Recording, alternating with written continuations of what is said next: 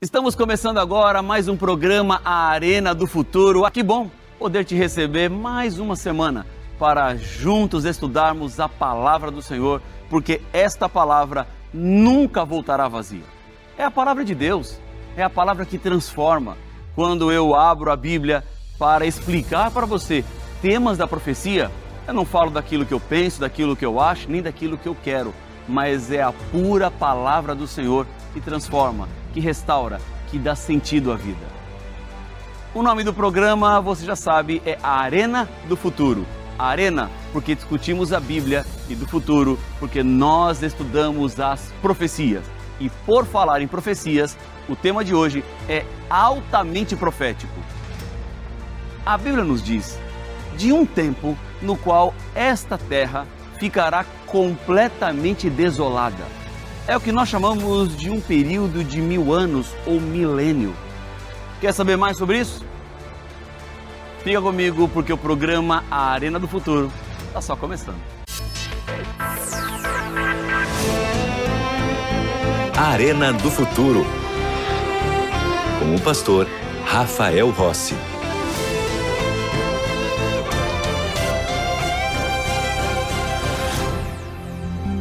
Já estamos com o programa A Arena do Futuro e eu sempre volto depois da vinheta do começo do programa com um convite especial para você. Para você continuar estudando a Bíblia, para você continuar aprofundando os seus conhecimentos na palavra do Senhor, porque é uma demonstração do cuidado, do interesse, da preocupação que o Senhor tem comigo e com você. Quando vivemos aquilo que a Bíblia nos apresenta, nós estamos seguros e protegidos porque o Senhor, aquele que é o autor da Bíblia Sagrada, já sabe exatamente o que é que eu e você devemos fazer. Vamos demonstrar sabedoria se seguimos a palavra de Deus do jeito que ela nos deixou. E é por isso que nós temos aqui na Novo Tempo uma escola bíblica que oferece estudos bíblicos para as pessoas. E esses estudos bíblicos são gratuitos. Você não precisa pagar nada. E para ser parte da escola bíblica, você é só se inscrever. Não tem data final para sua matrícula. Estamos sempre de portas abertas. Eu quero te apresentar hoje a série de estudos A Cura do Pecado. São 15 temas baseados na palavra de Deus, onde você vai entender em oito lições os principais tópicos daquilo que Deus deixou relacionado nas profecias de Daniel e do Apocalipse. Você vai entender um pouquinho mais sobre besta que sobe do mar, besta que sobe da terra. Ah, inclusive sobre o tema de hoje. Está lá, falando sobre os mil anos ou o milênio, o tempo que este império aqui da terra ficará completamente desolado. E para ser parte da escola bíblica é muito fácil. É só mandar uma mensagem para nós no número 12 98244 0077. Outra vez, 12 98244 0077. Você pode também ir para o nosso site novotempo.com barra escola bíblica, tá bom?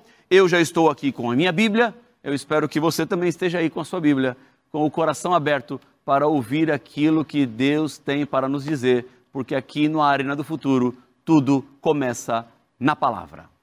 A Bíblia nos fala de uma guerra que acontecerá nos dias finais da história. E ela tem um nome: Armagedon. Haverá uma segunda batalha que aparece no final dos mil anos, do milênio. E nós encontramos esta luta em Apocalipse, no capítulo 20. Esse período de mil anos está limitado por duas ressurreições.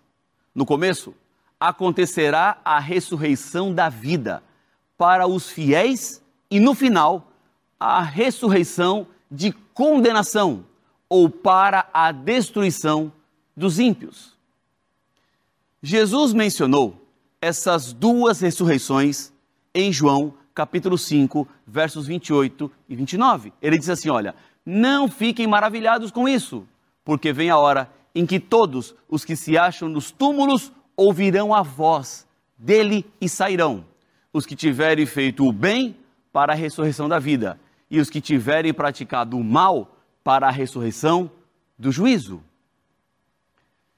A primeira ressurreição acontece no momento da volta de Jesus, que, segundo o Apocalipse capítulo 20, versos 5 e 6, apenas os salvos ressuscitarão. Diz a Bíblia assim: olha, os restantes dos mortos não reviveram até que se completassem os mil anos. Esta, então, é a primeira ressurreição. E na Bíblia, é bem-aventurado, é santo, aquele que tem parte na primeira ressurreição, porque sobre eles a morte, ou melhor, a segunda morte, não tem poder, porque estes que ressuscitarão na primeira ressurreição serão sacerdotes de Deus, serão sacerdotes de Cristo e reinarão por mil anos. Segundo Paulo, em 1 Tessalonicenses capítulo 4, versículo 16, os mortos em Cristo ressuscitarão primeiro. A morte não terá a última palavra para os fiéis a Deus, porque estamos condenados à morte pela situação do pecado. Em nós mesmos não há nenhuma solução nem saída. Precisamos de alguém que nos liberte. Precisamos de Deus. A boa notícia para os fiéis ao Senhor é que em Jesus temos os nossos pecados perdoados e a chance de uma nova vida. Jesus está voltando para despertar os salvos que já morreram e assim viverem eternamente e nunca mais morrer. Há esperança para todos. A volta de Jesus é chamada de a bendita esperança porque ele está vindo para as suas filhas, para os seus filhos. Jesus vem para reunir todos aqueles que foram separados pela morte. Vem para transformar os salvos. Vem para nos levar à casa do Pai, para estarmos juntos com Ele para sempre. Agora, o que é que vai acontecer com aqueles que seguem a besta, que seguem o falso profeta, há com aqueles que andam de acordo com o erro, que não seguem a palavra de Deus. Vamos comigo, Apocalipse capítulo 16. Vamos ler os versículos 14, 15 e 16. Apocalipse 16, a partir do versículo 14, diz assim: Porque eles são espíritos de demônios, operadores de sinais, e se dirigem aos reis do mundo inteiro com o fim de ajuntá-los para a peleja do grande dia do Deus Todo-Poderoso. Eis que venho como vem o ladrão. Bem-aventurado aquele que vigia e guarda suas vestes, para que não ande nu e não se veja sua vergonha. Então os ajuntaram no lugar que em hebraico se chama Armagedon. Ou seja, isso nos leva a uma batalha, que é uma das sete últimas pragas. A sexta praga trata de um ajuntamento dos ímpios para a batalha do Armagedon. Essa luta prefigura o grande dia de Cristo, quando ele vai destruir toda a afeição ao pecado para libertar o seu povo. Essa é a grande batalha do dia do Deus Todo-Poderoso, ou seja, o Armagedon em Apocalipse 19, a segunda vinda de Jesus é retratada usando a imagem de um rei entrando em guerra montado em um cavalo para lutar e libertar o seu povo. No verso 11 está escrito, palavra de João: Vi o céu aberto e eis um cavalo branco. O seu cavaleiro se chama Fiel e Verdadeiro e julga e combate com justiça. Isso quer dizer que Cristo vem e ele destrói os seus inimigos para resgatar os seus amigos. Sabe para quê? Para nos dar eternidade. Um pouco mais à frente, João diz: E vi a besta e os reis da terra com os seus exércitos reunidos para fazer guerra contra aqueles que estavam montando no cavalo e contra o seu exército. Mas a besta foi presa e com ela foi preso o falso profeta, que com os sinais feitos diante da besta seduziu aqueles que receberam a marca da besta e eram adoradores da sua imagem. Sabe o que a Bíblia diz que vai acontecer com eles? Os dois serão lançados vivos dentro do lago de fogo e enxofre. Os outros foram mortos com a espada que saía da boca daquele que estava montado no cavalo. E todas as aves se fartaram das suas carnes. Que imagem terrível! Vemos aqui os exércitos reunidos para guerrear uns contra os outros. Mas Cristo triunfa sobre eles. E assim, a besta e o falso profeta serão destruídos. Haverá destruição total daqueles que se opõem a Cristo. Então, o Armagedon é o símbolo do grande dia global do retorno de Cristo, quando Deus libertará seus amigos, destruindo seus inimigos com a sua volta. É uma batalha que Deus tem contra todos aqueles que se apegam ao pecado e se voltam contra o seu povo. A Bíblia diz o que é que acontecerá durante esses mil anos. Vamos comigo Apocalipse capítulo 20. E vamos ler os três primeiros versículos deste capítulo. Apocalipse capítulo 20, versos 1, 2 e 3. Diz assim: Então vi descer do céu um anjo, tinha na mão a chave do abismo e uma grande corrente. Ele segurou o dragão, a antiga serpente, que é o diabo, Satanás, e o prendeu por mil anos. Versículo 3. Lançou-o no abismo, fechou-o e pôs selo sobre ele, para que não mais enganasse as nações, até que se completarem os mil anos. Depois disto, é necessário que ele seja solto pouco tempo.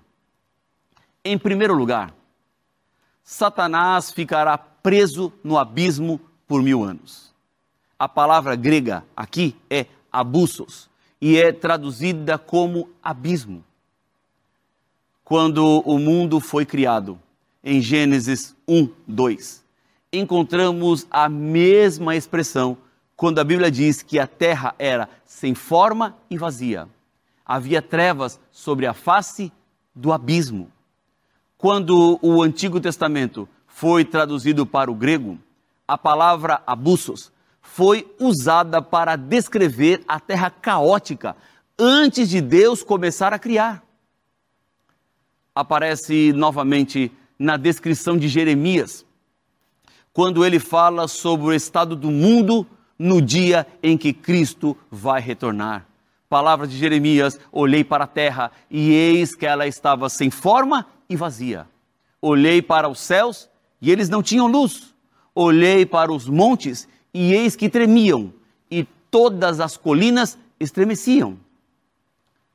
Continua Jeremias dizendo: Olhei, e eis que não havia ninguém, e todas as aves dos céus haviam fugido. Olhei ainda, e eis que a terra fértil era um deserto, e todas as suas cidades estavam derrubadas em ruínas diante do Senhor, diante do furor da sua ira. Em Apocalipse, a palavra abusos ou poço sem fundo representa a terra destruída no retorno de Cristo. Agora, como Satanás está preso? Ele está preso por algum tipo de corrente de ferro, diz a Bíblia. Mas dificilmente ela seria suficiente para o deter. Um dos milagres de Jesus conta que dois homens possuídos por demônios foram algumas vezes presos por correntes de ferro. Os homens possuídos, eles quebraram essas correntes como se fossem pedaços de algodão. Então, o Apocalipse não está falando sobre correntes literais, porque o diabo quebraria isso facilmente. Sabemos que durante o milênio, os salvos estarão no céu e todos os perdidos estarão mortos. Sendo assim, Satanás não terá ninguém para enganar e destruir. É nesse sentido que ele está preso. ele não pode fazer o que faz de melhor. A prisão de Satanás é uma prisão circunstancial, porque ele está aqui para matar, roubar e destruir. E não terá ninguém para que ele faça isso. Agora, você pode estar se perguntando assim, pastor, já entendi.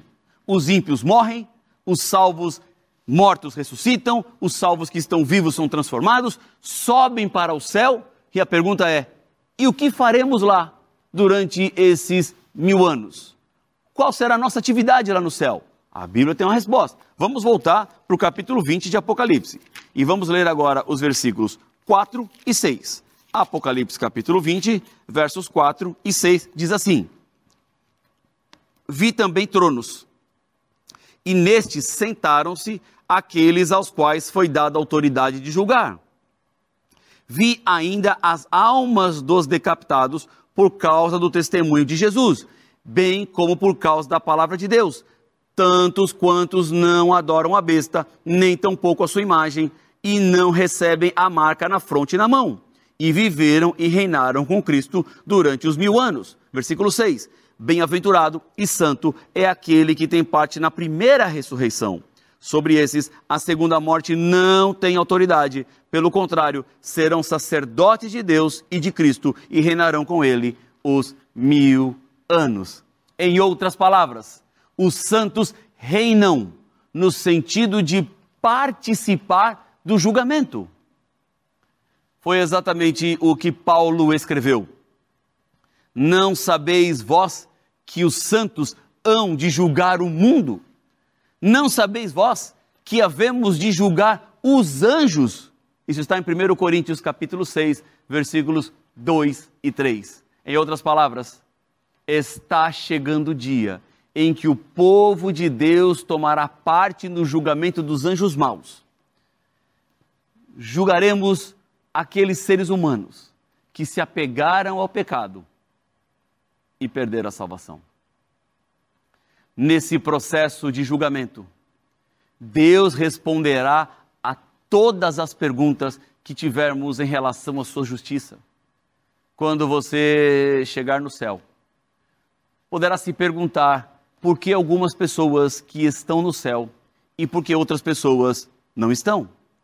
Nesse dia será revelado toda a verdade. As ações e as intenções que hoje apenas Deus conhece será sabida por todos. A transparência de Deus em suas ações e juízos demonstram que Deus não varre as coisas para debaixo do tapete. Deus permite que sejam avaliadas as suas ações e decisões. Esse é o tipo de Deus que está administrando o universo. Então, no céu poderemos olhar para os registros e confirmar que Deus fez um julgamento justo. Eu não tenho dúvidas de que todos ficaremos convencidos com as decisões finais de Deus. Saberemos o que hoje não sabemos e veremos como o Senhor vê cada pessoa e cada situação. O sistema judicial de uma nação revela o caráter do governo, os princípios por trás do país e os seus valores principais se os tribunais não são justos, está dizendo que esta nação ou o império não se baseia em princípios de igualdade, amor e respeito por todos. O sistema judicial divino nos diz muito sobre o governo e o caráter do Senhor. Essa é uma das razões pelas quais o último império de Deus será o império final um império que durará por toda a eternidade, para nunca ser substituído por outro. Nunca experimentaremos outra rebelião como essa que aconteceu no céu e que atingiu a terra de Satanás. Todos no universo saberão que Deus é justo. E essa é uma das principais acusações que o diabo faz. Então, durante o milênio, a terra está desolada, devastada, vazia. Os perdidos, que não foram salvos, estarão mortos, e isso ocorrerá por, por ocasião da vinda de Cristo. Satanás está preso a este planeta, sem ter a quem tentar ou enganar. Os salvos estarão no céu julgando com Cristo. Mas depois dos mil anos, a Bíblia diz o que é que vai acontecer com o nosso planeta. Apocalipse capítulo 20, e nós vamos ler os versículos 7, 8 e 9. Diz assim a Bíblia: Quando, porém, se completarem os mil anos, Satanás será solto da sua prisão e sairá a seduzir as nações que há nos quatro cantos da terra, Gog e Magog, a fim de reuni-las para a peleja. O número dessas é como a areia do mar. Marcharam então pela superfície da terra e sitiaram o acampamento dos santos e a cidade querida. Desceu, porém, fogo do céu e os consumiu. Ou seja, os perdidos depois dos mil anos, ressuscitarão e tentarão tomar a cidade de Deus e do seu povo.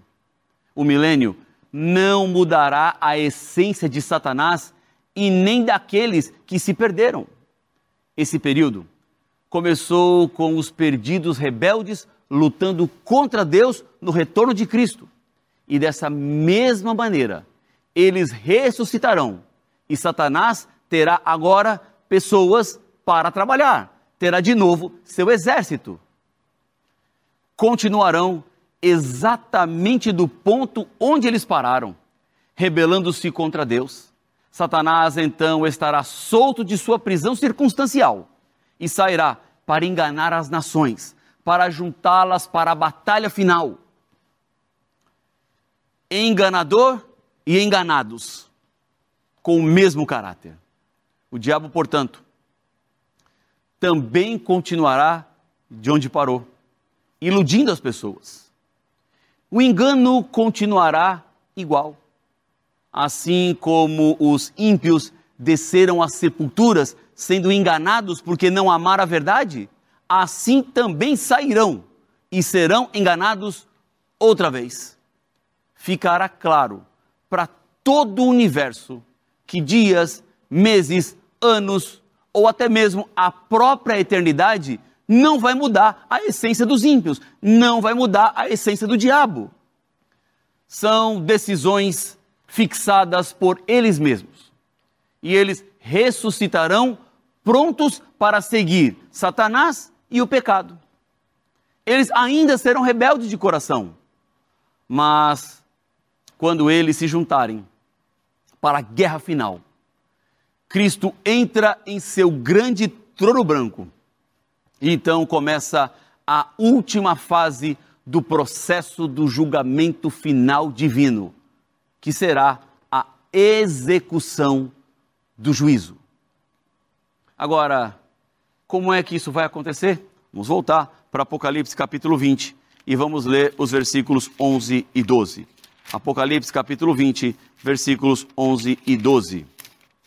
Diz assim a palavra do Senhor: Vi um grande trono branco, e aquele que se assenta, de cuja presença fugiram a terra e o céu, e não se achou lugar para eles. Vi também os mortos, os grandes e os pequenos, postos em pé diante do trono. Então se abriram livros. Ainda outro livro, o livro da vida, foi aberto, e os mortos foram julgados segundo as suas obras, conforme o que se achava escrito nos livros.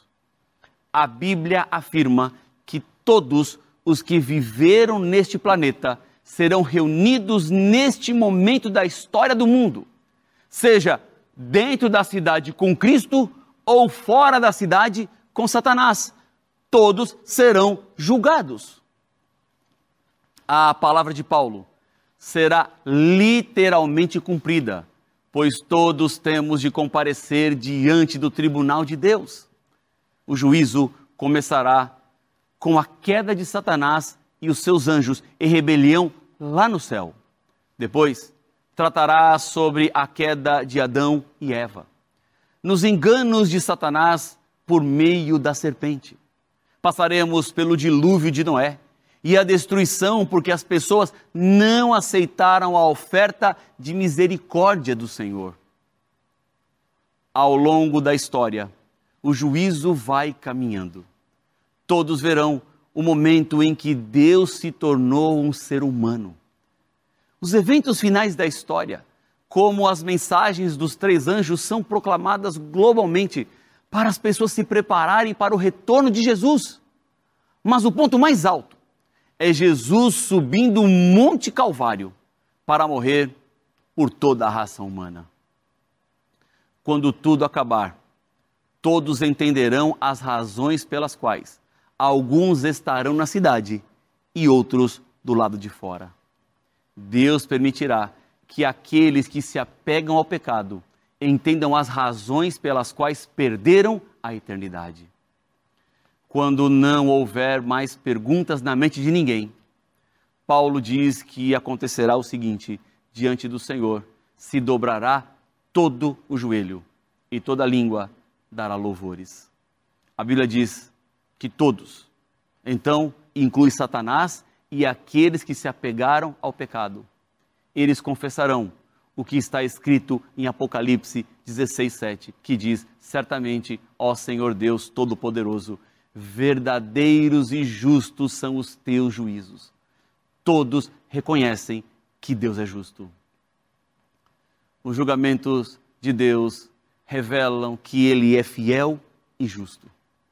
Deus tem um juízo dividido em três fases. O juízo investigativo, que acontece antes da volta de Jesus, a partir de 1844 até o retorno de Cristo.